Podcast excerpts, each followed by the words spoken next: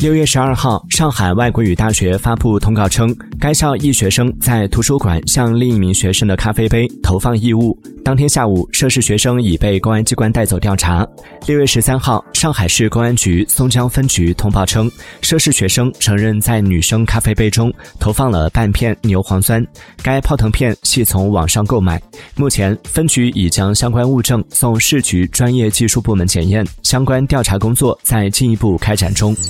Música